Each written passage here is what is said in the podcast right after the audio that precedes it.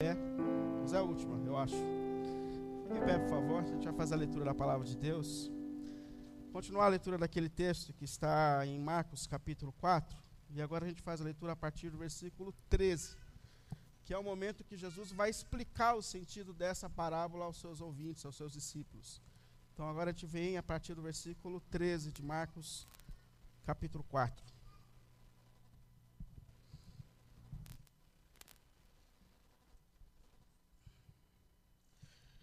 Então Jesus perguntou: Vocês não entenderam essa parábola? Como então compreenderão todas as outras parábolas? O semeador semeia a palavra. Algumas pessoas são como a semente à beira do caminho, onde a palavra é semeada.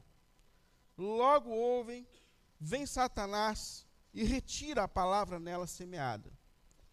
Outras como a semente lançada em terreno pedregoso. Ouvem a palavra e logo a recebem com alegria. Todavia, visto que não têm raiz em si mesmas, permanecem por pouco tempo. Quando surge alguma tribulação ou perseguição por causa da palavra, logo a abandonam. Outras ainda, como a semente é lançada entre espinhos, ouvem a palavra, mas quando chegam as preocupações dessa vida, o engano das riquezas e os anseios por outras coisas, sufocam a palavra, tornando-a infrutífera. Outras pessoas são como a semente lançada em terra boa. Ouvem a palavra, aceitam e dão colheita de 30, 60 e até 100 por um. Diante da palavra de Deus, nós vamos orar nesse momento. Ô Senhor, obrigado por tudo que o Senhor já fez por nós até aqui, por toda a sua graça sobre a nossa vida. Obrigado, Deus, porque nós sabemos que nós estamos aqui debaixo dos seus cuidados, debaixo das suas mãos. Sabemos que é a sua graça que nos sustenta a cada segundo. E nesse momento, Senhor, nós colocamos os nossos corações diante da sua palavra, Senhor. E pedimos que em nome de Jesus, o Senhor, Deus Pai, as suas mãos estejam sobre nós, agindo nesse momento o Senhor, como mais ninguém, conhece cada coração que veio te buscar aqui hoje. E nós pedimos, Pai, pelo santo nome de Jesus, que de uma maneira especial, o Senhor fale a cada um de nós, por meio da Sua palavra e do Seu Evangelho. Que o Senhor nos toque, Senhor, da maneira que só o Senhor é capaz de nos tocar. Por Tua graça e misericórdia, Senhor. Nos despertando a Sua vontade, Senhor, pelo nome de Jesus. Fale a cada um de nós, fale a cada tipo de coração. E nos ajude, Senhor, a entender e a ouvir a Sua voz. Por Sua graça, pelo nome de Jesus, eu te peço. Em nome de Jesus. Amém. Amém. Pode sentar.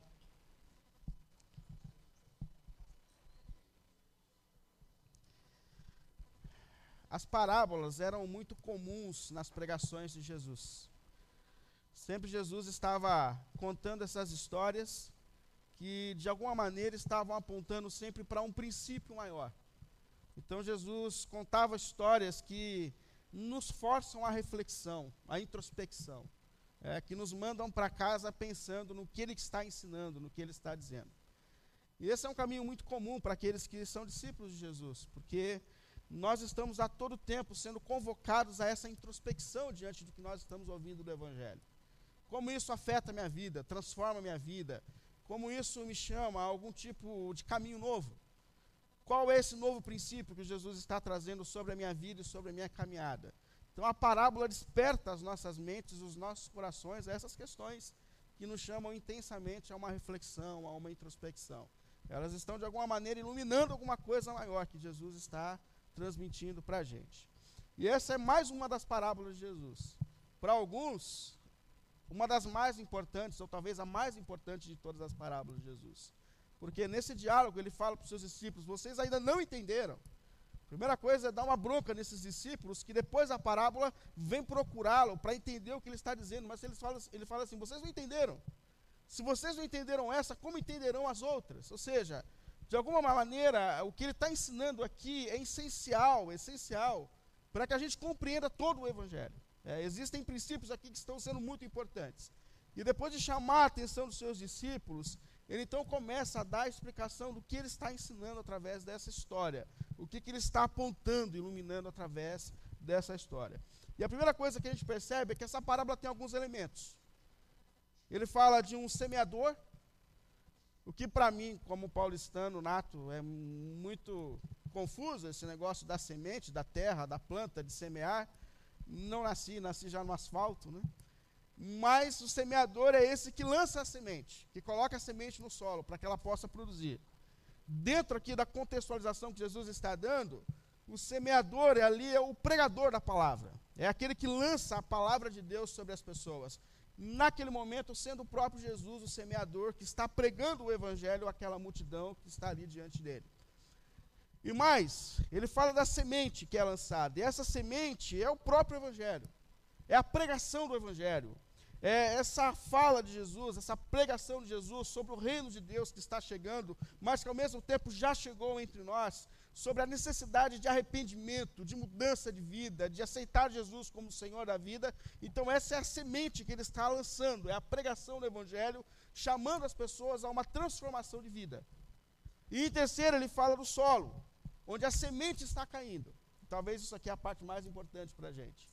Porque ele está falando que existem vários tipos de solos, onde essa semente, onde a pregação do Evangelho está caindo, e que esses solos vão reagir de diversas formas. Aliás, alguns não vão reagir. Outros vão reagir. Mas como esses solos estão reagindo e qual é a expectativa de Deus é, da nossa reação diante da palavra do Evangelho que está sendo lançado, pregado sobre nós, lançado sobre os nossos corações. E ele fala aqui de quatro tipos de corações. Quatro tipos de coração. Eu queria que você, enquanto a gente fala, assim como eu fiz essa semana, você sondasse um pouco o seu coração e quem sabe você percebe um pouco de si, do seu coração, da sua maneira de ser de reagir à, à semente do Evangelho, aos princípios de Deus na sua vida e na sua caminhada. Então, o primeiro solo que ele coloca aqui é esse solo que está à beira do caminho, está no versículo 15 da parábola. Ele fala de um solo que recebia semente, mas que não era nem para receber semente, porque enquanto o semeador andava de um lado para o outro nesse caminho, é, era natural que, sem querer, algumas sementes acabassem caindo, mas caía no caminho, no solo do caminho, que é um solo cascudo, duro. A gente sabe quando a gente vai para um sítio que tem aquele caminho que é o da estrada, é a terra da estrada, é batida, é dura. Ali não é para a semente realmente germinar, não é para acontecer nada.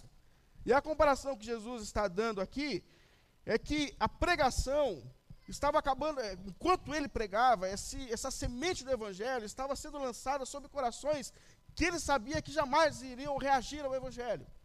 Não tinha vida ali.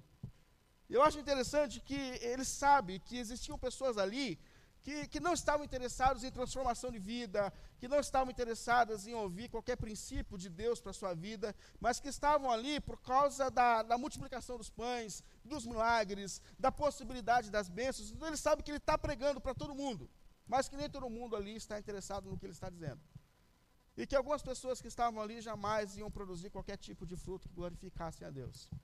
E eu gosto de perceber que Jesus continua mesmo assim pregando, porque ele sendo Deus, ele sabia disso. É, e ele sabia que algumas pessoas jamais produziriam algum tipo de fruto que glorificasse a Deus.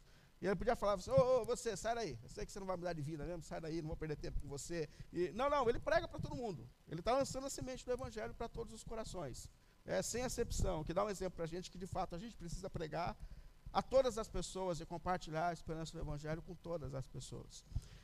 E ele prega, e talvez seja até por isso que ele prega em parábolas, porque essas parábolas, elas forçavam a gente a essa introspecção. E as pessoas que queriam viver na superficialidade, elas não iam buscar as interlinhas do sentido daquilo que Jesus estava dizendo. Mas aqueles que eram discípulos, eles sempre iam para o segundo tempo com Jesus, dizendo, Senhor, o que o Senhor está dizendo? Elas iam orar, e nós precisamos aprender a orar sobre esses princípios e pensar como eles afetam a minha vida, como isso pode transformar a minha vida, a minha história. E essa é uma grande diferença aqui. Mas aqui também Jesus ele fala de algo muito intenso que acontece enquanto a palavra de Deus está sendo pregada. Porque na primeira parte da parábola, ele fala: vieram os pássaros enquanto a semente estava caindo e ficaram na superfície, e os pássaros roubaram as sementes, levaram embora impedindo que ela produzisse qualquer tipo de fruto, de transformação. Relacionando isso à nossa vida, Jesus está dizendo que quando essa semente da pregação e do evangelho é pregada e ela fica na superfície, ele fala: o próprio Satanás e os anjos do mal vêm para roubar aquilo que está sendo semeado no coração. Percebe que Jesus ele desperta aqui em nós uma consciência de um conflito espiritual que está acontecendo quando a palavra de Deus está sendo pregada. Que à medida que nesse momento nós estamos ouvindo o Evangelho e pregando o Evangelho, existe uma luta intensa espiritual para que esse negócio não vá para o coração, para que esse negócio não transforme a vida. E que existem vários caminhos e artimanhas que ele faz para isso, são as distrações. Sabe que às vezes eu estou pregando assim, aí chega bem no momento mais importante da pregação, aí alguém entra e todo mundo olha para ele e fala: Meu Deus do céu, não é possível que isso é coincidência, só pode ser. Mas é, Jesus está falando, isso pode ser espiritual, essa, essa distração, esses caminhos que roubam a gente dessa intenção e introspecção da palavra. A gente sai daqui, a gente entendeu, mas a gente sai daqui e, e a gente recebe uma mensagem que distrai a nossa mente a respeito daquilo que a gente ouviu. É, são, são, às vezes, caminhos que vão tornar a igreja as coisas mais importantes do que a pregação do evangelho, é, se tornar a igreja da música, da ação social, tornar-se a igreja da campanha, mas são caminhos que descentralizam o evangelho e que por vezes têm uma ação espiritual para justamente a palavra não tornar-se o centro da igreja, porque as forças espirituais sabem que se a palavra for pregada, for ouvida e vier para o coração, ela pode produzir salvação e transformação de vida. E é isso que ele está dizendo. Há uma batalha intensa para que isso não seja levado a sério. Mas ao mesmo tempo, Jesus está alertando a gente aqui de que existem pessoas que nunca abrirão seus corações. Que existem solos que são duros, fechados, é, que jamais serão abertos para que transformações de fato aconteçam. E mesmo assim ele continuava pregando para todos e sobre todos. O segundo solo que ele coloca aqui é chamado de um solo rochoso. E existem aqui as características desse solo. A planta nasce nele. Quando você olha por cima, é o tipo de solo que você não encontra problemas nele. Você olha e percebe que ele é bom. Mas o problema é que por baixo dele existiam pedras, rochas, que impediam que as raízes dessa planta se aprofundassem. Então, uma característica dessa planta é, primeiro, ela vai aparecer logo, porque como ela não consegue ir para baixo, ela vem para cima. Então, logo aparece, aparecem as folhas, logo ela vai aparecer. Agora, qual é o problema dela? Superficialidade. Quando vem o sol, ela não tem raízes profundas para poder continuar se alimentando. E ela seca e morre. E que tipo de coração que Jesus está expondo aqui para a gente? Qual qual é o tipo de crente, talvez, que Jesus está expressando aqui para a gente? E ele fala aqui de um crente entusiasta, que recebe rápido, que aceita rápido, que entra rápido na igreja, e que se a igreja não tiver critérios assim de, de preparar as pessoas, normalmente são esses que vão produzir mais rápido. Ah, mas em três meses está pregando, e prega com mais entusiasmo. Às vezes a minha mulher fala que eu tenho um terceiro sentido esquisito, né? Sei lá se isso existe assim. Mas ela fala assim, aí, o que, que você achou hoje do pregador lá? Eu falo, não sei não, eu acho que não. E todas as vezes dá certo, né? Então, às vezes, é, é justamente isso. Você vê alguém que está entusiasmado, empolgado, ele prega, ele canta, ele ensina, ele vai agir em todos, mas as raízes dele não, não estão fundamentadas, eles não entenderam a estrutura. E Jesus fala que essas pessoas, é, elas vivem sempre na superficialidade da fé. Sempre assim nessa área rasa. E o grande problema é que elas não entenderam tudo a respeito do Evangelho. Elas não entenderam que o Evangelho tem um custo, que seguir Jesus tem um custo, que ser discípulo de Jesus exige renúncia, transformação de vida, luta contra o pecado. Normalmente, eh, elas não entenderam que é um custo de transformação da vida. E que por vezes, na caminhada espiritual, a gente passa por provações, por momentos difíceis. Muitas pessoas vieram iludidas, às vezes pela pregação iludida, e, e quando chegam as provações, elas param, elas não conseguem, Jesus falou. É, não houve um tempo de aprofundamento, de enraizamento na vida dessas pessoas. Elas não perceberam que às vezes passar por provações faz parte da vida. E que Deus é capaz de usar as provações da vida para nos transformar, para cumprir propósitos eternos na nossa vida. Grandes pessoas de Deus na Bíblia foram transformadas na provação. A gente não entende a luta de Jó. Um cara bem melhor do que eu. Mas em algum momento já passou por lutas e ele fala, fala, fala, fala e Deus não responde nada. E ele questiona Deus, e ele questiona a vida, e ele questiona tudo, que é muito comum. Aí quando Deus fala, Deus não responde. Deus também fala um monte de coisa. Fala, fala, fala, faz um monte de perguntas, não entendo nada. Mas eu sei que nessa conversa de Deus com Jó meio às lutas, ele termina e fala assim: Antes eu conheci o Senhor, já ouvi falar, mas agora eu te conheço de contigo andar. Ou seja, as tribulações, por vezes, é o caminho que vai aprofundar a nossa relação com Deus. Lembra de Abacuque? Abacuque é um profeta invertido, a gente fala, porque normalmente o profeta, ele é a voz de Deus para o povo. Abacuque era a voz do povo para Deus, ele está chateado com Deus. E ele fala para Deus, fala, Senhor, como o Senhor permite esse mundo? Esse mundo é injusto, é incoerente. Olha, como que pode, é, é, pessoas que te amam, não são prefeitos, mas que te amam, passando tanto momento difícil na vida, tantas tribulações na vida. Aí eu vejo esse monte de gente traíra, que faz negócio inconstante, que, que não vive uma vida digna, prosperando, tudo dando certo. Como pode, Deus? Aí Deus fala. Aí o que, que Deus fala? Vai ficar pior. Você acha que está ruim? Você não viu o que vai acontecer ainda. A vida vai ficar pior, vai ficar mais difícil. E ele fala com Deus, Deus fala com ele. aí sei que no fim dessa história ele fala assim: Olha, mesmo que dê tudo errado, que os negócios estão errados, eu vou exultar porque tu és o Deus da minha vida, da minha salvação. Ou seja, e muita gente não entendeu que as tribulações, os desafios fazem parte da jornada espiritual e que Deus está agindo em nós. Mas Jesus está dizendo que quando o solo é raso, a raiz não está profunda no Evangelho, essas pessoas não resistirão a essas provações e a esses tempos desafiadores na sua relação com Deus. E a pergunta que eu faço é: qual é o caminho desse aprofundamento? É o relacionamento com Cristo. Na parábola que Jesus contou sobre a casa construída sobre a rocha, que é uma casa que veio o, tempo, o vento forte, as tempestades, essa casa resistiu. E a diferença é que o construtor cavou profundamente até achar a, a rocha. E a grande diferença é que aqueles que resistem são aqueles que estão cavando onde ninguém vê. É no quarto secreto, é na vida secreta. É na vida de intimidade com Deus que as nossas vidas estão sendo alicerçadas para que a gente resista às tempestades que a vida nos trará. E se nós estivermos em Cristo, Deus pode produzir propósitos eternos na nossa vida e na nossa caminhada. Terceiro solo que ele destaca aqui é aquele que está entre espinhos. E aqui Jesus ele dá a característica de um solo é, contaminado, disputado. Porque a semente cai ali, mas ali já tinha o mato, já tinha o capim, já tinha ah, os cardos e os abrolhos, as plantas que naturalmente nascem, porque nascem, e elas já estavam tomando as energias daquele solo. Eu, eu lembrei, quando eu estava lendo esse texto aqui, que quando eu era criança, eu cresci na Vila Ré, aqui na Zona Leste mesmo, perto da igreja.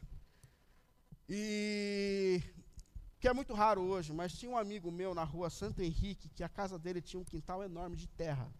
Acho que as crianças de hoje nem sabem mais o que é isso, quintal cheio de terra, mas era enorme o quintal. E a gente sempre fazia do quintal dele um lugar para a gente brincar. Então a gente sempre estava por ali. E em algum momento, o pai dele, o mineiro, a gente chamava ele de mineiro, eu era criança nessa época, mas eu lembro do mineiro. E ele fez um cercadinho assim fez uma horta. Plantou coisas essenciais: tomate, alface, temperos, umas coisas, mas era bem legal assim a hortinha dele. E nós vimos que no meio da horta tinha uns espacinhos vagos, a gente resolveu plantar feijão. Né? E a gente encheu de feijão ali. E a gente acompanhava diariamente o crescimento. Claro que não tinha internet. As crianças de hoje, os jovens de hoje nem sabem o que é isso, mas não tinha internet. Então a gente ficava acompanhando o crescimento do feijão. E o feijão cresceu, o feijão deu a vagem, e alguns começaram a brotar, mas os feijões começaram a ficar fortes mesmo, sabe? Grandes, assim, a gente ficou empolgado com aquilo, o feijão crescendo. Um dia a gente chegou, não tinha mais nada de pé de feijão. Depois de três meses investindo no pé de feijão, o mineiro passou e arrancou tudo. E a gente ficou indignado, ele era um homem bravo, assim, né? E a gente foi falar com ele bravo, falou, mineiro do céu, você arrancou o nosso feijão. Ele falou, vem aqui para ver o que vocês estavam fazendo. Por causa do pé de feijão, o tomate secou, o alface secou, porque a, as raízes do feijão roubaram a energia é, do solo que ele tinha. E o que, que Jesus está dizendo aqui? Que existem corações que são divididos, que vêm para o reino de Deus, mas que não priorizam o reino de Deus.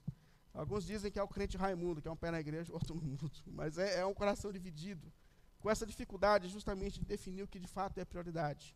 Aí Jesus diz assim no versículo 19: Essas pessoas, quando veem as preocupações dessa vida, percebe? É um excesso de preocupação e de apego às coisas dessa vida. O engano das riquezas, uma busca demasiada por, por riquezas, por bens materiais, e, e os anseios por outras coisas dessa vida. Ou seja, qualquer coisa dessa vida preocupação com a vida, o engano das riquezas, é, o anseio por essas coisas. Isso é, é uma maneira de lidar com coisas que por vezes são boas, mas de uma maneira desequilibrada. É o casamento, é o namoro, são os filhos, são os estudos, é o trabalho, coisas que, que fazem parte da vida, mas que, por causa da nossa natureza atingida pelo pecado, a gente lidar com elas de uma maneira descalibrada, desequilibrada, e a gente permite que elas se tornem a razão e o sentido da nossa vida. E Jesus está aqui prevenindo a gente, alertando a gente: se você não priorizar o reino, se você não priorizar Cristo, a vontade de Deus na tua vida, em algum momento você vai morrer no meio do caminho, porque é impossível que uma planta com, com tantas coisas ao mesmo tempo, roubando os nutrientes, ou um coração, centralizado em tantas coisas ao mesmo tempo, consiga frutificar para a glória de Deus e para o reino de Deus. Então aqui é um intenso convite de Jesus para que a gente sonde os nossos corações e as prioridades dos nossos corações. Para que a gente perceba se não existem coisas que por vezes estão ganhando uma dimensão maior do que deveriam e se tornando a razão das nossas vidas. Seu trabalho, sua carreira, seus filhos, seu casamento, seu namoro, seus estudos. Se, se a gente não der ao reino de Deus a força necessária, em algum momento a gente enfraquece. E os frutos que Deus espera não aconteçam na nossa vida. É isso que ele está alertando. Mas, por fim, ele fala desse solo que é bom, para nossa alegria, para que a gente continue pregando. E ele fala, mas há o solo bom, versículo 20. É, e esse Nesse solo, a semente cresce tanto para baixo, no sentido de criar profundas raízes que a estabilizam.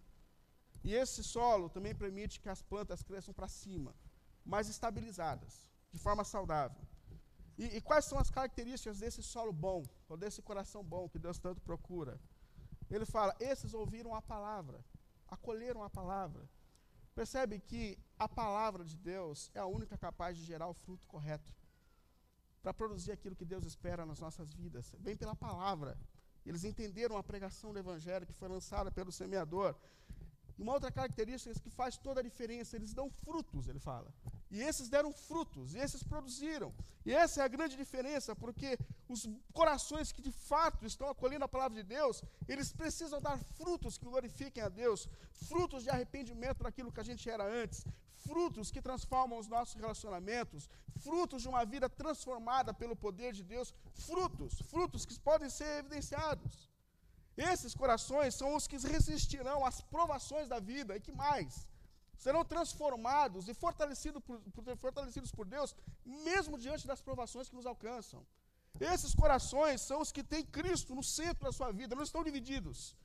É óbvio que a vida tem muitas demandas para a gente, traz muitas preocupações para a gente, mas esses priorizaram o reino de Deus, e a Jesus Cristo na vida, e a vontade de Cristo na vida, esses são os que estão produzindo coisas esperadas por Deus.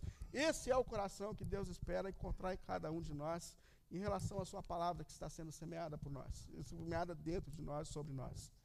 E quais as lições que eu percebo aqui nessa parábola, de tantas que a gente já tirou? Primeira, a resposta aqui de Jesus é justamente a essa questão dos discípulos. Por que, que muita gente está rejeitando o Senhor? Se o Senhor é o enviado de Deus, se o Senhor é o prometido de Deus, por que, que a nação de Israel está virando as costas? E Jesus se levanta justamente para explicar essa questão. Por que, que muita gente tem rejeitado? Fala, olha, existem pessoas que fecharam os seus corações. Elas não vão abrir. Esse solo é duro. Elas não permitem que a semente entre no coração e cause transformações reais. Elas não permitem. Muito antes disso, o diabo vem e rouba aquilo que está sendo plantado. E esse é um conflito ao qual nós temos que ficar atentos. Há uma intensa luta para que essa palavra não entre no coração e não cause transformações intensas na nossa vida. E mais, ele deixa claro aqui que existem pessoas que são superficiais. Elas gostam do movimento, elas gostam, elas gostam é, da festa, elas vão gostar de tudo, e todos nós gostamos disso. Mas quando se trata do aprofundamento do relacionamento com Jesus, de, de investir naquilo que ninguém vê, elas não estão dispostas a isso. Em algum momento, diante das tempestades da vida, diante das circunstâncias da vida, elas secarão e elas não produzirão nada para a glória de Deus, elas podem parar na sua jornada. E Jesus também fala que muitos não continuarão porque o coração está dividido. E talvez seja um dos maiores males da nossa geração. O coração nosso está dividido. Nós estamos com dificuldade de entender o que de fato é prioridade no reino de Deus e na vontade de Deus. Nós estamos com o coração dividido. E diante de tudo isso, qual é então o desejo que Deus tem para nós? É que a gente pare nesse momento e sonde os nossos corações. Queria que você parasse nesse momento e pensasse qual é o seu tipo de coração. Quem sabe Deus hoje não está falando para você, abra o teu coração. Deixa a semente do Evangelho entrar na tua vida. Eu lembro de tanto tempo na minha vida que eu lutei por entre é, seguir e não seguir a Jesus. E um dia eu falei, Senhor, a minha vida está aqui com os meus defeitos, com as minhas fraquezas, com esse coração bagunçado, está aqui, Senhor. E eu nunca imaginei que Deus seria tão misericordioso comigo. Então abre o teu coração. Deixa essa semente do Evangelho entrar. Mas quem sabe Deus não está falando hoje para um coração que está vivendo na superficialidade das coisas do reino. Você precisa se aprofundar no teu relacionamento com Jesus, na tua vida de oração, na tua busca por Jesus, colocar suas raízes lá no fundo para que você possa de fato dar os frutos esperados por Deus. Ou quem sabe Deus não está falando justamente a esses corações divididos. Eu estou aqui, mas eu estou lá. Eu tenho dificuldade de definir as prioridades reais para a minha vida, para o meu coração. E, gente, a boa notícia do Evangelho, a boa notícia do Evangelho, é que Deus é poderoso para transformar os nossos corações. Deus é poderoso para transformar os nossos corações. Isso é uma promessa de Deus. Eu vou trocar o coração de pedra, eu vou te dar um coração de carne, sensível às coisas espirituais do reino de Deus. Eu sou capaz de causar transformações reais na sua vida, na sua história. Deus é poderoso para trocar esse coração.